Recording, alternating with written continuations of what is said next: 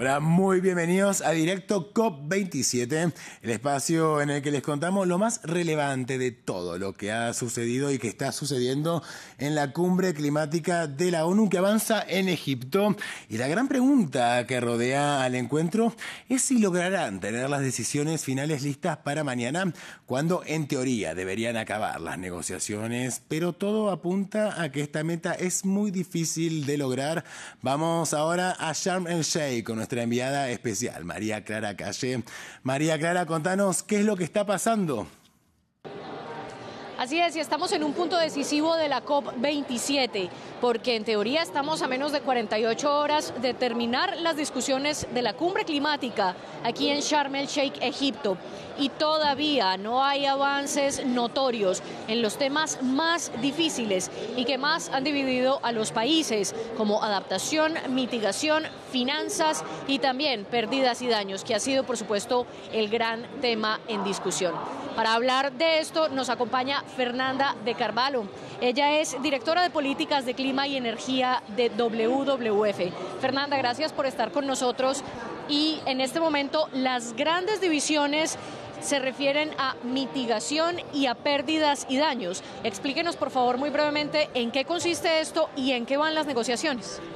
Sí, ok. Entonces, mitigación son las discusiones sobre cómo disminuir las emisiones y hay un programa en discusión que este programa fue creado en Glasgow y de aquí tienen que salir una decisión que explique cómo esto va a funcionar para 2030, porque la verdad es que las NDCs, las, los compromisos nacionales, no están fuertes lo suficiente para, para asegurar el aumento de la temperatura global, del calentamiento global, en 1.5 grados. Entonces, esta es una gran discusión para salir este programa. Y la otra es de pérdidas y daños, que es compensaciones a los países por impactos, quando estes impactos não podem ser mitigados ou não há mais adaptação possível. Por exemplo, quando o nível do oceano aumenta muito, eh, por exemplo, terras são submergidas, territórios são submergidos. Estas é pérdidas e danos. Então, está em discussão aqui nesta convenção a criação de um fundo para apoiar a los países menos desarrollados en esas situaciones de pérdidas y daños. ¿Y por qué los países más desarrollados se están oponiendo a la creación de este mecanismo? Porque es una obligación de más plata, que es plata nueva, son, son presupuestos adicionales a los que prometen.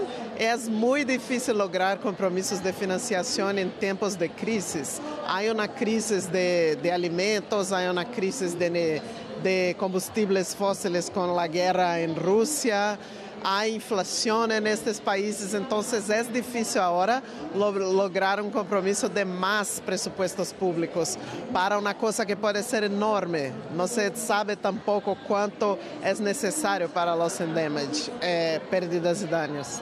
Bueno, y en 2015 se pactó el Acuerdo de París que dijo que el mundo necesitaba limitar el calentamiento global en 2 grados centígrados respecto a los niveles preindustriales y que ojalá esto se limitara en 1.5. Desde, eh, desde las eras preindustriales ya ha habido un calentamiento de 1,1% y ya vemos las catástrofes como las inundaciones en Pakistán y también la hambruna en el cuerno de África o, las sequías y las olas de calor en Europa, Estados Unidos, Asia y África.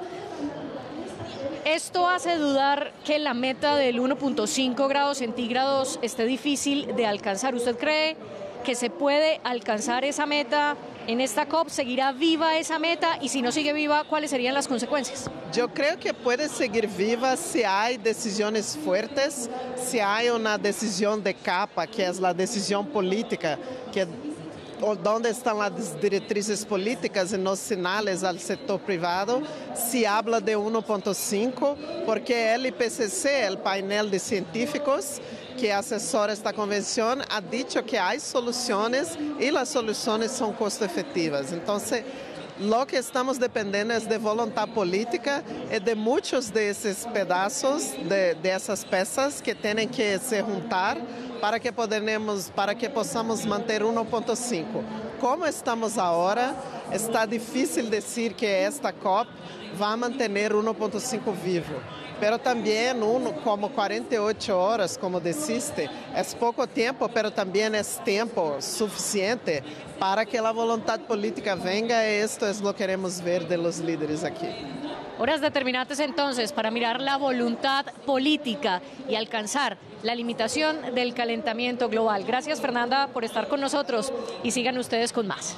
Gracias María Clara por otro completísimo reporte desde Egipto. Finalizamos otra emisión de Directo COP27 a nuestra audiencia. Le invitamos por supuesto a seguir conectados con France 24 para conocer todo lo que está ocurriendo en la cumbre climática de la ONU que ya se encuentra en su tramo final. Sigan junto a nosotros. Thank you.